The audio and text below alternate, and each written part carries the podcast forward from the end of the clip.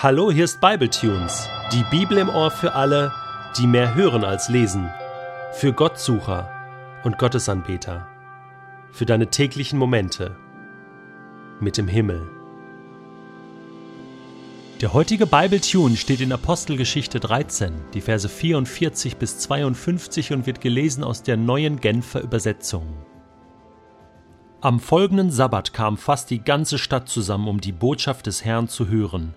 Als diejenigen Juden, die vom Evangelium nichts wissen wollten, die Menschenmassen sahen, packte sie der Neid und sie beschimpften Paulus und widersprachen ihm bei allem, was er sagte.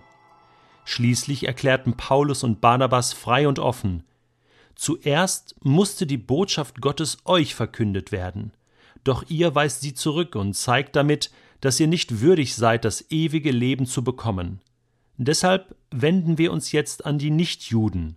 Wir erfüllen damit den Auftrag, den der Herr uns gegeben hat. Er hat gesagt, ich habe dich zu einem Licht für alle Völker gemacht. Du sollst das Heil bis in die entferntesten Gegenden der Erde bringen.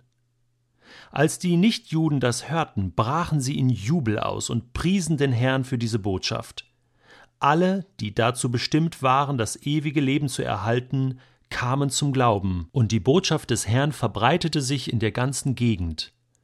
Aber die Juden von Antiochia hetzten die einflussreichen griechischen Frauen, die sich zur Synagogengemeinde hielten, sowie die Magistratsbeamten der Stadt gegen Paulus und Barnabas auf. Sie zettelten eine Verfolgung der beiden an und sorgten dafür, dass sie aus der Stadt ausgewiesen wurden. Da schüttelten Paulus und Barnabas den Staub von ihren Füßen als Zeichen der Warnung für die Juden von Antiochia und machten sich auf den Weg nach Ikonion. Die Jünger in Antiochia aber waren trotz dieser Vorkommnisse voller Freude und wurden immer mehr mit dem Heiligen Geist erfüllt. Es gibt eine Sache, die wird Gott immer wieder vorgeworfen und zwar, dass er wählerisch sei, auswählerisch.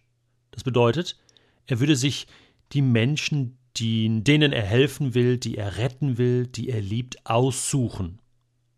Und die, die er toll findet, denen hilft er und den anderen nicht. Es gibt Menschen, die er rettet und andere nicht. Es gibt Gebete, die er hört und andere nicht. Es gibt ganze Völker, die er rettet und andere nicht. Und wenn man das Alte Testament liest, dann bekommt man den Eindruck, ja, das stimmt doch auch, oder?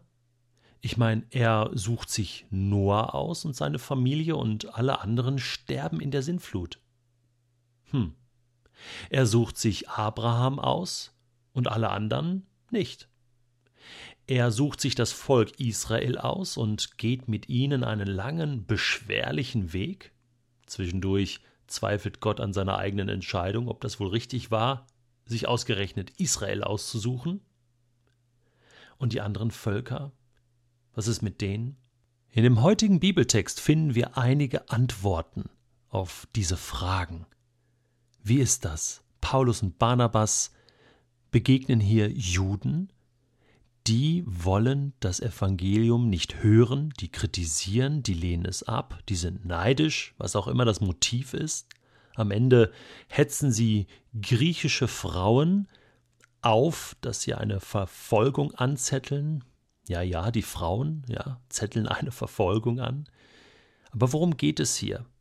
Paulus macht deutlich, hey, eigentlich war es Gottes Plan, dass ihr Juden das Volk Israel das Evangelium zuerst hört. Zuerst also den Kindern Abrahams. Gott hat also eine Reihenfolge festgelegt. Nun, jetzt kann man sagen, ja Gott, was erlaubst du dir denn? Also, äh, warum behandelst du nicht alle gleich? Gut, dazu müssen wir sagen, dass wir froh sein müssen, dass Gott überhaupt etwas unternimmt, um uns hinterherzugehen, um uns wieder zu erreichen, um uns wieder zurückzuholen in die Gemeinschaft mit ihm. Wer ist denn weggelaufen? Ist Gott vor uns weggelaufen oder laufen wir vor Gott weg? Also müssen wir das Gott hoch anrechnen, dass er uns hinterhergeht mit aller Geduld und mit aller Liebe. Und das tut er. Das tut er seit Noah und Abraham. Immer wieder Einzelne rettet er, die sich retten lassen wollen. Ja, auch in unserem heutigen Text heißt es ja, die, die zum ewigen Leben bestimmt waren, kamen zum Glauben. Jetzt kann man wieder sagen, ja, klar, Gott hat die einen bestimmt, die anderen nicht. Nein, so einfach ist das nicht. Vorher wird ja geklärt, dass die anderen gar nicht wollten.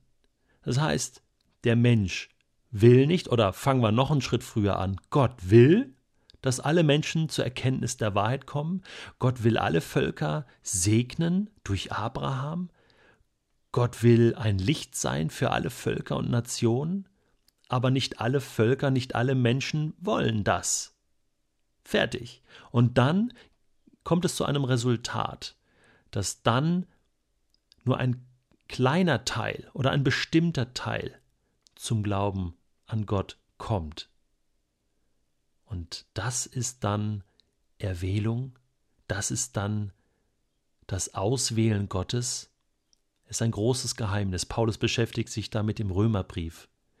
Dazu kommen wir sicherlich nochmal ausführlicher. Heute nur so viel. In der Praxis heißt das, dass Menschen Gott ablehnen und Gott sich aber nicht aufhalten lässt deswegen, sondern er sagt, na gut, dann kommen jetzt die anderen in der Reihenfolge dran.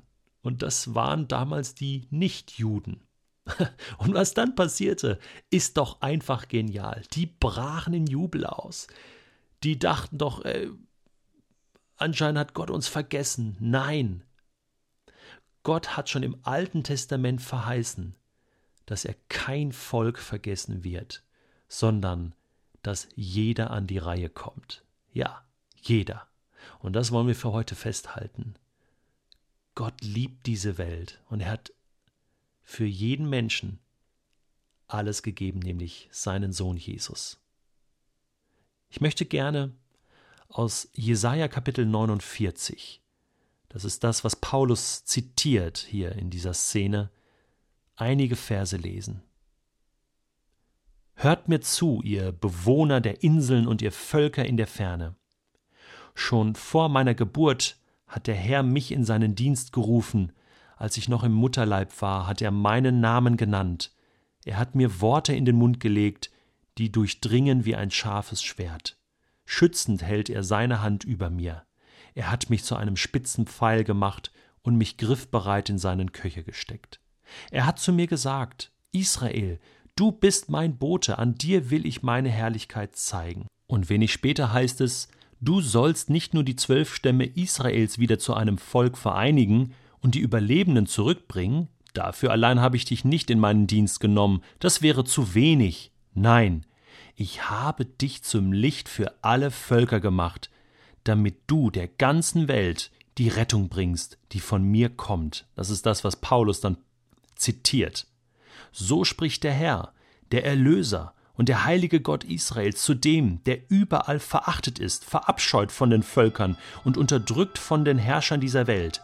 Könige und Fürsten werden erkennen, dass du in meinem Auftrag handelst. Voller Ehrfurcht erheben sie sich von ihren Thronen und werfen sich vor dir nieder. Denn ich, der heilige Gott Israels, habe dich erwählt und ich stehe treu zu dir. Und dann, am Ende heißt es, seht, von weit her strömen sie herbei vom Norden kommen sie und vom Westen, auch aus Ägypten. Himmel und Erde, jubelt ihr Berge, brecht in Freudenschreie aus, denn der Herr hat sein Volk getröstet. Voll Erbarmen nimmt er sich der leidenden Menschen an.